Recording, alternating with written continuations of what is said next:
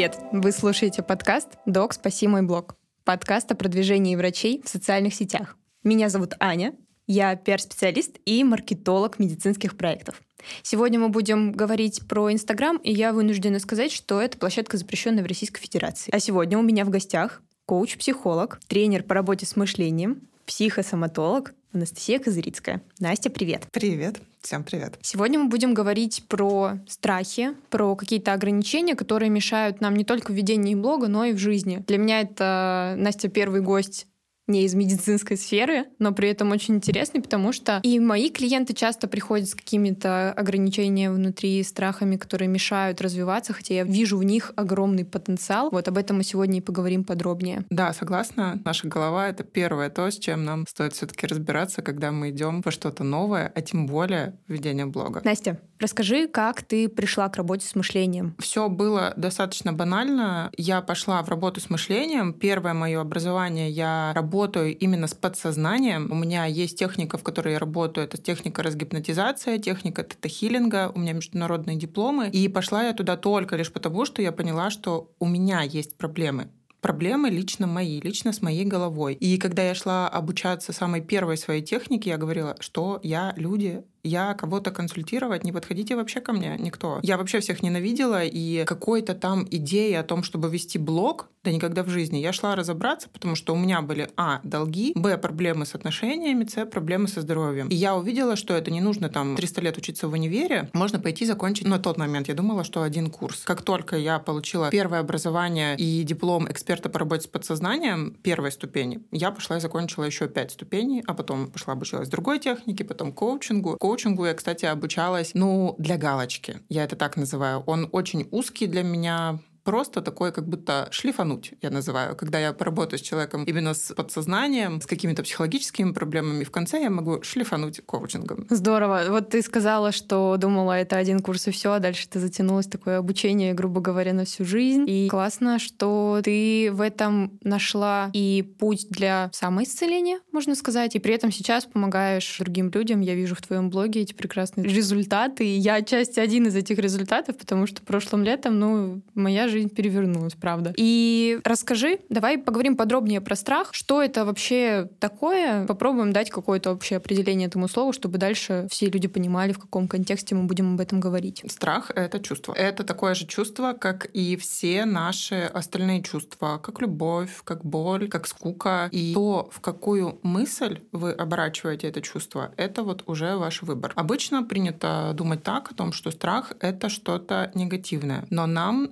нужно выживать. Нам нужно реагировать на что-то внешнее, на какие-то проявления. И, к сожалению, если бы мы были бесстрашными, то когда-то, давным-давным-давно, когда люди еще сражались в схватках с саблезубыми тиграми, то мы бы не победили. И человечество бы просто не эволюционировало до конца. Благодаря страху мы можем идти туда, где скрыт наш рост. Это уже давно всем понятно. Я понимаю, что это из каждого утюга звучит, но к счастью. Не к сожалению, это так. То есть страх, получается, это с одной стороны ограничение какое-то, но если глубже разобраться в том, что тебе конкретно в этом страхе беспокоит, что не дает, не знаю, уснуть, то там и зарыт путь к росту. Да, действительно, там зарыт путь к росту. И, наверное, это такая общепринятая теория, общепринятая реакция. Увидел страх, замри, бей, беги, что выбираешь ты, да, какая твоя будет реакция. И задача, на самом деле, дальше я расскажу о какой-нибудь там технике определения страха или еще о чем-то. Но тут дело в том, что осознать, действительно осознать о том, что это такое же чувство. И я могу им управлять так же, как и всеми остальными чувствами. Почему любви я радуюсь, а страха я боюсь? Почему я с ним не живу? Почему я не могу с ним договориться? Он такой же, как и все остальные. И вот в этом как раз-таки кроется решение тех самых проблем и той самой стагнации, которая заставляет людей замереть или, наоборот, избежать. По поводу того, что страх — это обычное чувство, это на самом деле очень хорошее замечание, которое и все психотерапевты, психологи также продвигают. Вот поэтому, друзья, не боимся страха, не убегаем от него, а стараемся с ним просто разобраться. Я уже раньше чуть-чуть упомянула про то, что у моих клиентов обычно есть какой-то базовый набор страхов, с которыми они приходят в работу, и чаще всего это боязнь вести блог из-за осуждения родственников, из-за того, что опять ничего не получится, из-за того, что они быстро захотят это бросить. Скажи, вот э, у этих страхов есть какое-то общее начало, общая причина, или это все какие-то разные вещи, с которыми нужно индивидуально разбираться? Если мы говорим об общих причинах, это мы можем рассказать о том, что у человека нет ценности себя, у него проблема с самооценкой, у него нет уверенности в себе, есть какая-то детская травматика, которая тянется. Но если мы возьмем человечество в общем, да, окей, мы можем дать какое-то общее определение. Но каждый человек, конечно же, он приходит со своим определенным набором травм, потому что у него была определенная история в семье, у него была определенная история в детском саду. И то, как каждый скомпенсировался под то, чтобы жить со своей уже полученной травмой, конечно же, это индивидуальная история. Но, естественно, стоит обратить внимание на то, что сейчас я взрослый человек, я решаю вести блог. Я боюсь осуждения коллег. Я боюсь осуждения общества, да, в целом. А откуда я, взрослый человек, знаю, как бояться осуждения? откуда у меня вообще этот страх осуждения. И это не секрет, я думаю, для всех, что когда человек приходит разбираться в терапию, первое время мы разбираемся с детства. Потому что от 0 до 7 лет у нас формируется наш эмоциональный опыт. Мы родились, мы ничего не знаем, мы не умеем, ну, бояться мы умеем, потому что как бы в маме внутри нам было безопасно и тепло, а тут как бы мы вышли в мир, на-ка, сопротивляйся, да, смотри, что тут происходит, давай нарабатывай какой-то опыт. И мы начинаем расти, и то, что нам показывают наши два значимых взрослых или один значимый взрослый, то и правда для нас это, собственно, та база фундаментальная, на которую потом, как на снежный ком, формируется наш жизненный опыт. И поэтому, естественно, сказать, что есть какие-то общие определения, ну это да, те, которые вы слышите везде, это всюду про самооценку и про все остальное. Травматика у всех, она очень индивидуальна. То есть у вот этих трех, грубо говоря, разных страхов может быть какая-то одна причина из детства или все-таки это разные какие-то ситуации? Ну, например, страх осуждения от коллег, родственников, что ничего не получится, это скорее разные ситуации могли повлиять? Это разные ситуации, они не то чтобы могли повлиять, они могли внести свой вклад. А то, что, например, когда вы хотели внимания от мамы, а мама вам его не оказывала,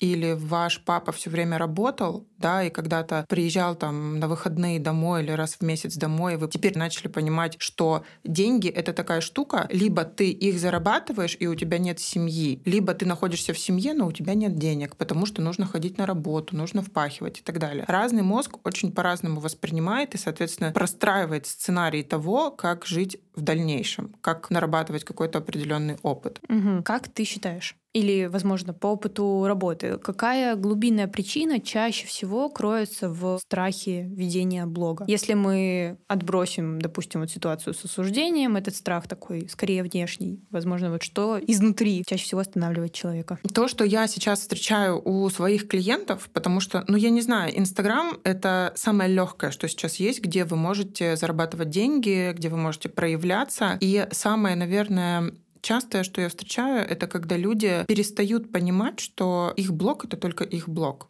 что это для них. Уже до такой степени стерлась вот эта грань, и люди уже автопилотом выкладывают фотографию и ждут, сколько там лайков налетит, сколько заявок придет. И эта история, наверное, про то, что люди просто забыли, как быть собой. Когда я есть, кто я есть, и я не жду, что меня кто-то оценит. Я не жду, что ко мне кто-то придет и скажет, о, вот это классно, я тебя оттуда-то знаю. Когда я сам себя знаю, я знаю, что мне нравится, я знаю, чего я хочу. Поэтому я на это ориентируюсь, и это я готов транслировать для себя в первую очередь, для того, чтобы мне было хорошо, для того, чтобы мои деньги зарабатывались. У нас эти грани подстерлись, потому что Инстаграм превратился в такой могущественный бизнес-завод, что я не могу сказать, что это плохо, это круто, это классно, что каждый может просто взять и начать. Но у большинства людей, опять-таки, из-за той травматики, из-за того мультика, который им их травматика в голове показывает, они видят разное в этом. На самом деле у меня такая ситуация, вот я, допустим, когда снимаю какой-то рилсик, выкладываю, выкладываю, я потом весь день могу просидеть и обновлять вот эту ленту, что там, как там зашло, сколько там лайков поставили. Вот мне кажется, что такое действие очень сильно меня угнетает, Конечно. потому что если я не вижу ожидаемых мной результатов, то, ну, очевидно, я расстраиваюсь. Как вот от этого избавиться? Тут видишь, как ты сказала, ожидаемых мною результатов. Это история про доверие.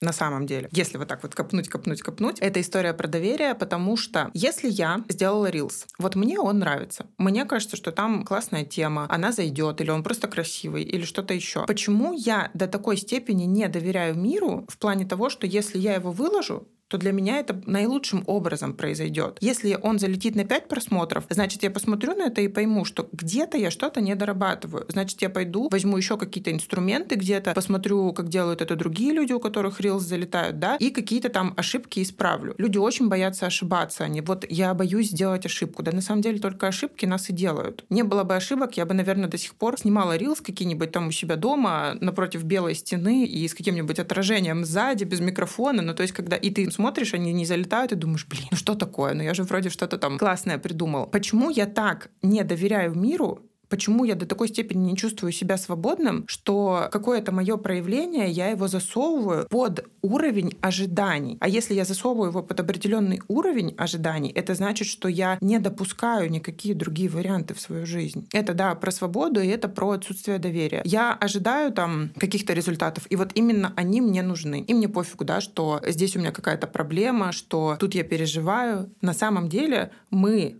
проецируем такую связь в мозгах. Я выложил, я хочу ожидать. Я хочу ожидать, я хочу ждать, я хочу хотеть. И это вообще очень сильно далеко от того, что я доверяю миру. И я знаю, что мир безопасный, потому что на самом деле в мире все происходит не против нас, а для нас. И вируситься, завируситься. Не завируситься, хорошо, я сделаю еще. Классный совет. Поэтому надо перестать скроллить эту статистику. Просто, не знаю, делать еще, заниматься другим делом, переключиться на основную работу или что-нибудь другое. Вот мой такой мини-совет, который я отследила именно у себя, потому что я год назад начала вести блог. У меня было 300 подписчиков в Инстаграме, и это люди были, которые, ну, скорее, там, прошлые какие-то мои знакомые, там, из родного города, ну, короче говоря, как у всех. Профильных никаких людей не было. И когда вообще началась история с Reels, я тоже себя, естественно, ловила на вот этом, ты выложил ролик, ты начинаешь скрыть ленту, блин, там 5 просмотров, 10 просмотров, люди начинают отписываться. После этого дико страшно и дискомфортно. Что я потом начала делать? Я выкладываю ролик,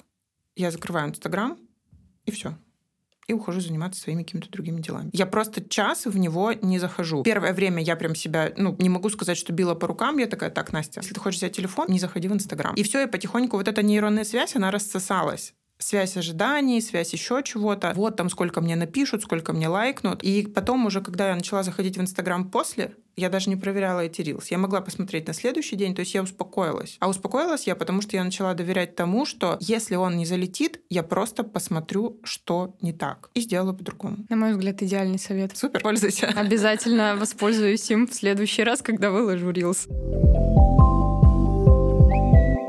Давай дадим какую-нибудь короткую практику по нахождению причины, возможно, страха, чтобы слушатели тоже могли ее попробовать, если им это сейчас как раз-таки нужно. У меня есть одна любимая, я не могу назвать это практикой, это такая, ну, окей, пусть это будет техника. Она очень рабочая и такая неочевидная. Когда я обнаруживаю у себя какой-то страх. Мне страшно, например, что от меня отпишутся. И тут вот очень важно задать себе вопрос. Я вообще, в принципе, человек, который по роду деятельности задает вопросы, и я сама очень люблю вопросы, потому что если я задаю вопрос, это значит, что я получу ответ. А мы все всегда на самом деле хотим ответов. Но нужно очень понимать, что ответ ты не получишь, если ты не задаешься вопросом. И вот самый главный вопрос не почему мне страшно, что отпишутся, а зачем? Мне страшно, что отпишутся. И тут нужно большое внимание уделить в ответе своим чувствам. Зачем мне страшно? Например, банальная такая нейронная цепочка. Зачем мне страшно? Затем, чтобы, например, не делать. А зачем мне делать? Затем, чтобы не идти в новое. А ты, когда не идешь в новое, ты какой? Маленький. А когда маленький, ты какой? Ну, беззащитный. И чего тебе хочется? Чтобы защитили. А кто защитит? Мама, папа, какие-то другие значимые взрослые. Не ко всем подходит эта цепочка, естественно, она просто одна из таких часто встречающихся. Когда мы говорим особенно о страхе нового. Людям очень часто хочется спрятаться, потому что новое, оно неизведанное, оно страшное, оно непонятное, что там, вдруг там правда саблезубый тигр. А мама всегда пожалеет, мама всегда поймет. И поэтому, да, это чаще всего история про внутреннего ребенка. Бывает в страхах. Внутренний ребенок с ним на самом деле легко договариваться в случае только если вы обращаете на него внимание. Чего хочется маленькой Насте, чего хочется маленькой Ане, Оле, Алене. Как только вы узнаете, чего хочется вашему внутреннему ребенку, побегать, попрыгать, не знаю, подуть мыльные пузыри, Меня вот, например, когда я сталкивалась с историей своего внутреннего ребенка, я у себя нашла две вещи, которые помогают утихомирить маленькую Настю, чтобы она не капризничала. Потому что если она капризничает, взрослая Настя ничего больше не может делать. Она хочет только успокоить своего ребенка. А у меня это всякие водные процедуры из серии аттракционов водных. И я нашла в магазине, продаются печеньки с шоколадными мишками. Они вызывают у меня абсолютно детский восторг. Я их покупаю, их пять в упаковке, ребенок успокаивается, и дальше мы живем спокойно. Потому что для тех, кто не знал, деньги в нашей жизни зарабатываются благодаря связке нашего внутреннего ребенка и внутреннего взрослого. Когда они между собой дружат, один не капризничает, другой в безопасности от того, что тот не капризничает, мы можем спокойно творить, созидать и создавать. Пока наш ребенок ищет любви, защиты, понимания, вы будете направлены только на то, чтобы его успокоить. То есть это какие-то действия, которые вот эта вот часть нас, которая боится, помогают немного успокоить, как-то... Договориться с ней. Договориться, дать понять, что все в порядке, мы не умираем. Да, мы не умираем, и это, опять же, да, я вернусь к тому, с чего мы начинали подкаст, это про управление собой. Это про то, когда вы перемещаетесь с уровня моя жизнь со мной как-то случается, вот мне тут вдруг стало плохо, вот мне тут вдруг стало грустно, на уровень это я управляю своими чувствами, это я выбираю свои чувства. На самом деле это такая очень полезная ремарка, о которой я хотела сказать, что большинство людей, ну вот, наверное, 90% людей, с которыми я работаю, никто не знает, что чувства, на самом деле, которые чувствовать, выбираем мы сами. Я очень люблю, и клиенты мои любят эту фантазию, так называемую, когда я им говорю, что представьте, что вы подходите к шкафу с одеждой, как вот утром вы выбираете надеть такое-то платье и такую-то рубашку, у вас есть такой же шкаф с чувствами. Вам доступны абсолютно все чувства. И когда вы выбираете страх, зачем я его выбираю? Какую полезную работу он для меня выполняет сейчас? Я же могу выбрать безразличие, а могу выбрать любовь а могу выбрать, ну, не знаю, какие-то другие чувства. Их просто достаточно много. И в это можно углубиться, изучить это, и тогда вы начнете управлять и выбирать то, что вам нужно. Мне сейчас, на самом деле, захотелось рассказать историю того, как я вообще, в принципе, с Настей познакомилась. Это было примерно год назад на лекции в одном профессиональном сообществе. Я тогда решилась, ну, практически на одной из своих первых публичных выступлений. И в этот день я не знаю, тогда для меня это казалось беспочвенным страхом, и вы знаете, мне было настолько страшно, что у меня во время выступления тряслись коленки. Мне казалось, что мой голос дрожит настолько сильно, что все видят, насколько я вообще, не знаю, некомпетентный специалист, насколько я боюсь, то мне прям даже плохо стало от этого. И после того, как я услышала выступление Насти как раз про работу с мышлением, я сразу написала ей в директ, алло, Анастасия, пожалуйста, запишите меня сразу. К чему я это говорю? Как раз-таки в тот день у меня не было никаких причин бояться реально. Ну, то есть, если реалистично посмотреть на вещи, у меня уже на тот момент было 4 года опыта работы. Классные кейсы, классные проекты, хорошая экспертность, базовое, фундаментальное образование в сфере рекламы. Ну, come on, 4 года в универе училась, училась хорошо. Да, в тот день действительно что-то вот произошло такое, что я со своим человеком внутри не договорилась, все пошло немного не так. Но у этой истории есть положительный конец. Во-первых, я нашла там лучшую подругу на этом выступлении. В этом году я записалась в то же сообщество, тоже совсем скоро буду там спикером и хочу к этому моменту подойти уже совсем другими чувствами, с другим подходом. Расскажу вам позже, как получилось. Да, тоже буду следить, кстати. Спасибо. Я обязательно расскажу об этом в сторис. Подписывайтесь на мой блог в Инстаграм. Все ссылки в описании. А вы попробуйте обязательно технику, которую предложила Настя. Попробуйте ответить себе на вопрос, зачем я сейчас выбираю это чувство. Это может быть просто письменная практика наедине с собой, обязательно, чтобы у вас как раз-таки было какое-то безопасное пространство, где вы чувствуете себя спокойно и уверенно. И попробуйте проанализировать этот ответ, помочь себе, не знаю, порадовать как-то вот этого своего маленького человека внутри. Настя, как ты считаешь, возможно ли полностью избавиться как-то от всех страхов, или это условная борьба на всю жизнь? Угу. Зачем от них избавляться? Зачем с ними бороться? Тут вопрос о том, что ну, любая борьба это сжатие. Сжатие, сопротивление, агрессия. Что, если посмотреть на свой страх, неважно, один, два, десять, как на часть себя? Почему каким-то частям себя можно жить, да, вы им разрешаете, вы их принимаете, а каким-то частям вы просто жить не даете. Если мы обратимся к частям психики. Когда вы какую-то из частей подавляете или избегаете, это не значит, что она растворяется или куда-то исчезает. Это значит, что она просто сидит и ждет своего часа. Либо она вылезает через другие части психики, потому что так или иначе ей нужно проявиться. И борьбу, неважно, какой справедливостью вы там себя оправдали, что вот я за это борюсь, потому что это важно, потому что это справедливо. Нет. Никогда не выбирайте борьбу. Никогда. Потому что это отразится и на психике, это отразится на теле, это отразится везде, и результата будет никакого. Кроме самой борьбы, кроме процесса борьбы. И мозг просто привыкнет бороться, и вы будете бороться за все, за свободу, за любовь, за безопасность, за все, что вот вам в жизни не захотелось бы. Что вообще в принципе, чему я и обучаю людей, когда они приходят, потому что люди часто приходят с запросом «я хочу не бояться», «я не хочу ошибаться», «мне там страшно ошибаться». Я бы наоборот убрала фокус с борьбы со страхами и переместила его на как мне развить в себе умение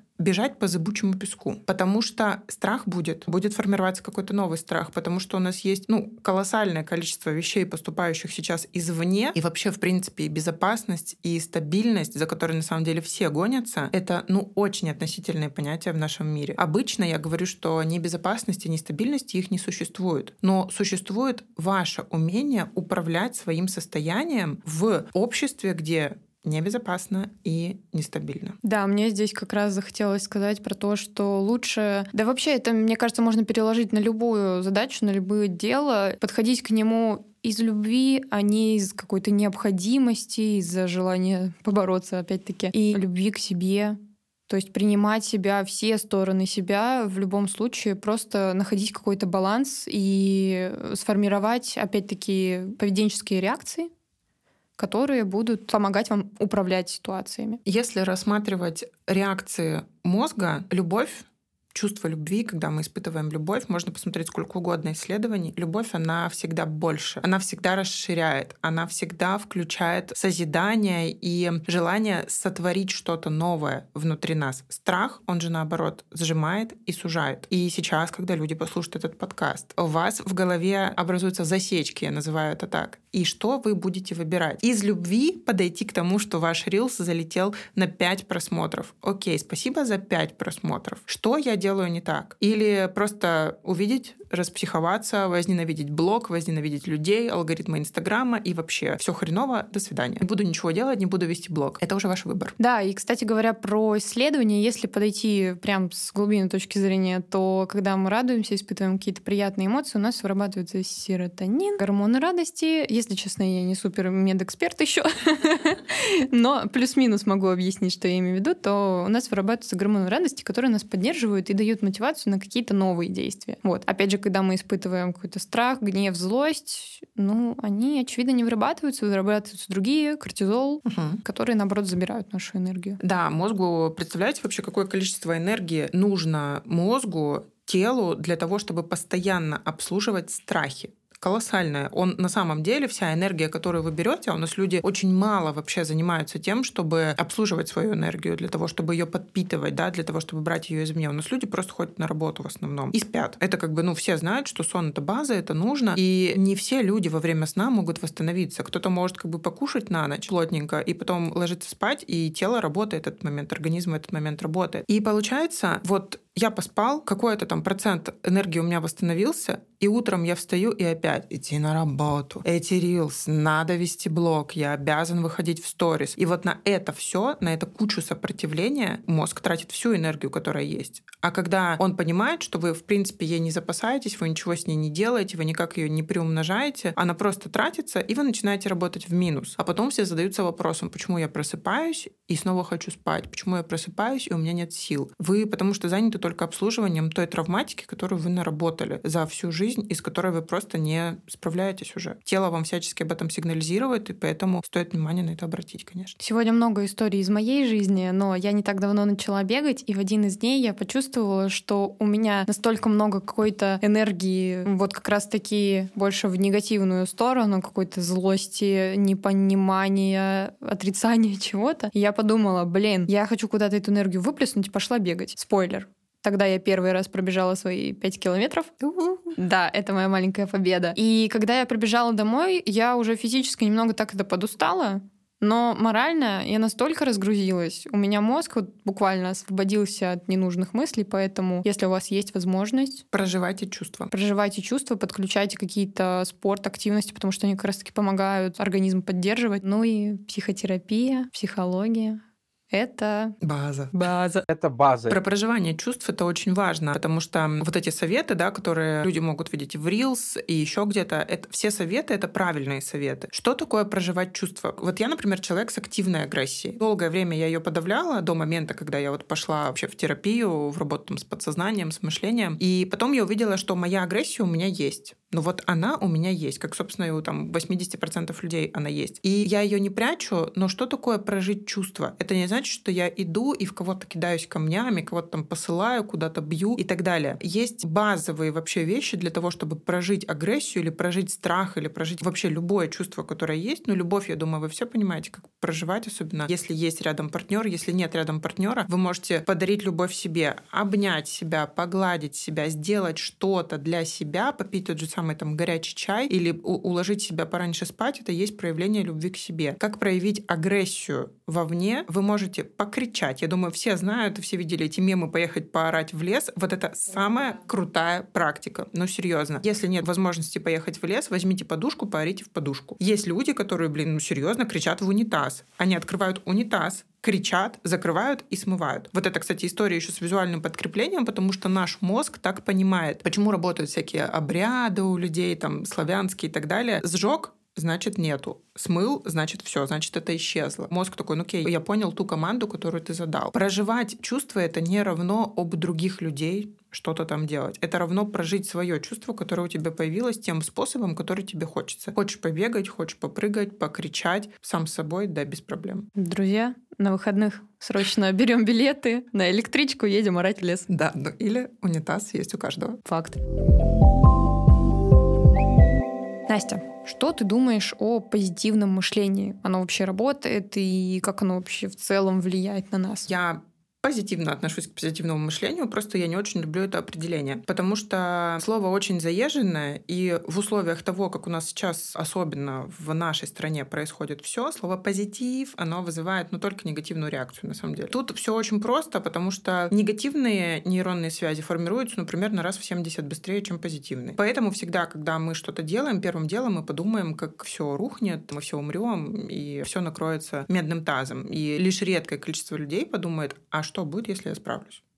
Как я тогда буду себя чувствовать? И тут для себя я вывела... Есть практика, про которую, мне кажется, тоже наслышаны все. Это дневник благодарности. Я, честно, сама дневник не веду. У меня есть дневник Беляковой, у меня есть там много чего, но просто когда я, будем честны, да, я, у меня, например, в день там 5 сессий, потом я могу сходить на тренировку, я вечером прихожу, но мне не хочется сидеть и писать. Я беру телефон, у меня есть огромнейшая заметка, просто огромнейшая, и я пишу благодарности. Но каким образом я эти благодарности пишу? Первая благодарность — это за то хорошее, что сегодня произошло. Это может быть банально, я могу себе поблагодарить за то, что я там выпила лишний стакан воды. Я пишу 3-5 благодарностей за то хорошее, что произошло, произошло, а вот следующая благодарность я пишу за то плохое что случилось. Как я ее формулирую? Благодарю за то, что я, например, сломала каблук, запятая, зато проходящий мимо мужчина помог мне там сесть на скамейку, или там предложил какую-то помощь, или довез меня, или там мне пришли деньги, я как раз купила те туфли, которых там давно не было в наличии, да, в этой серии вот такого. Что это помогает делать? Это в мозгах формирует зацепку не на негативе,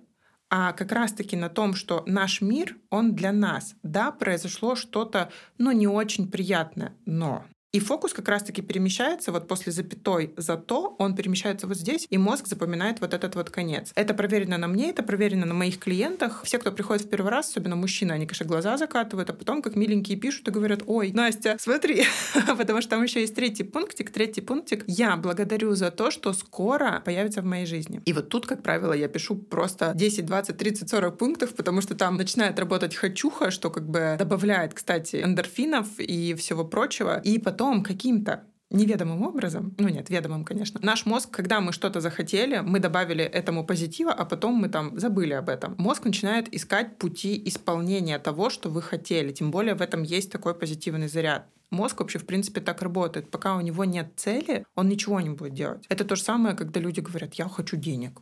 Я хочу денег. Ну окей, ну сколько ты хочешь денег? Он говорит, ну, ну 500 тысяч. А зачем тебе 500 тысяч? Ну там то-то, то-то, то-то. И в этом нет ни заряда. И если я попрошу вот расписать человека там 500 тысяч рублей за две минуты, ну кто-то расписывает, кто-то не расписывает. Или кто-то говорит, я хочу картье.